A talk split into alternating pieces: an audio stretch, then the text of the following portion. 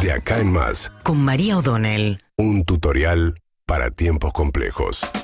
Bueno, veníamos, hablamos hace un ratito con Diana Mondino, que es economista de algunos de los este, think tanks, de las este, eh, organizaciones más eh, ultra eh, liberales de la economía. Ella va a ser la candidata de eh, Javier Milei en la ciudad de Buenos Aires. Y habrán visto que ya no habla de una dolarización, a diferencia de Milei, que decía dolarizar de un día para el otro, ella dice, bueno, a medida que pasa el tiempo se va dando de hecho, como matizando un poco algunas de las este, propuestas de Javier Milei. Les cuesta mucho a los candidatos Javier Milei defender públicamente las cosas que incluso figuran en la plataforma de Libertad Avanza. Es posible que la ciudad se complete con Ramiro Marra como candidato a jefe de gobierno y están cerrando con Guillermo Britos, eh, el intendente de Chivilcoy, que son los pagos de Guillermo Randazo, eh, un ex oficial de la policía bonaerense que según Milei tiene el gran mérito de tener dos tiros adentro por el trabajo que desempeñaba el cuerpo, ¿no? Eh,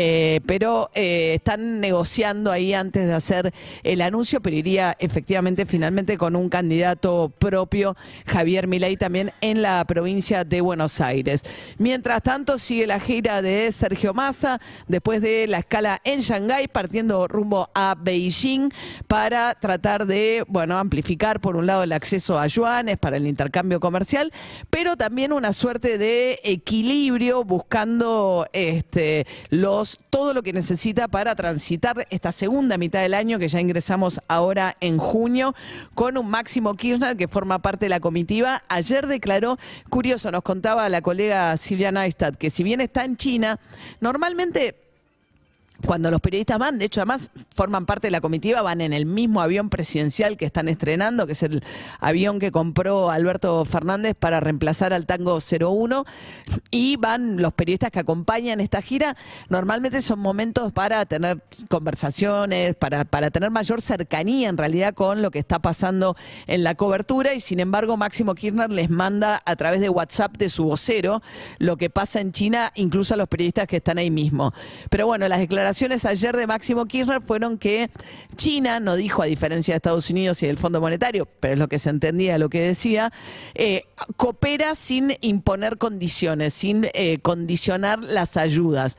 porque está haciendo justamente ese juego geopolítico de China. Nos contaba ayer Silvia Neistat de tratar de tener una relación fuerte con América Latina, que es tradicionalmente el patio trasero de los Estados Unidos, pero que ha tenido muy poca inversión en la región últimamente y en cambio China en el último tiempo eh, es el tercer bloque comercial con el que más comercia China, toda América Latina junto. Con lo cual tienen también un interés estratégico en competir por influencia global con los Estados Unidos y también en la región de América Latina, que es de lo que están tratando de aprovecharse ahora los argentinos, a la vez que obviamente eh, para los chinos hay temas de interés estratégico, hay inversiones en litio que ayer se anunciaron de los recursos que hay en la Argentina. Y el acceso a yuanes también a, China le interesa empezar a competir con eh, los dólares como moneda del intercambio global en este experimento que están haciendo de desviar parte del comercio exterior a todo lo que es yuanes para no tener que utilizar dólares en esa intermediación. En el medio también Máximo Kirchner pasó por Huawei, que es la compañía china que según Estados Unidos amenaza la seguridad, la acusación de Estados Unidos para dejar a Huawei afuera de muchas de las licitaciones que hacen Estados Unidos, dice que como si estuviesen al servicio del espionaje chino y le pide a muchos de los países con los que tiene relaciones privilegiadas o los que puede presionarlos que dejen también a Huawei afuera de las licitaciones que hacen, por ejemplo, el 5G en la Argentina.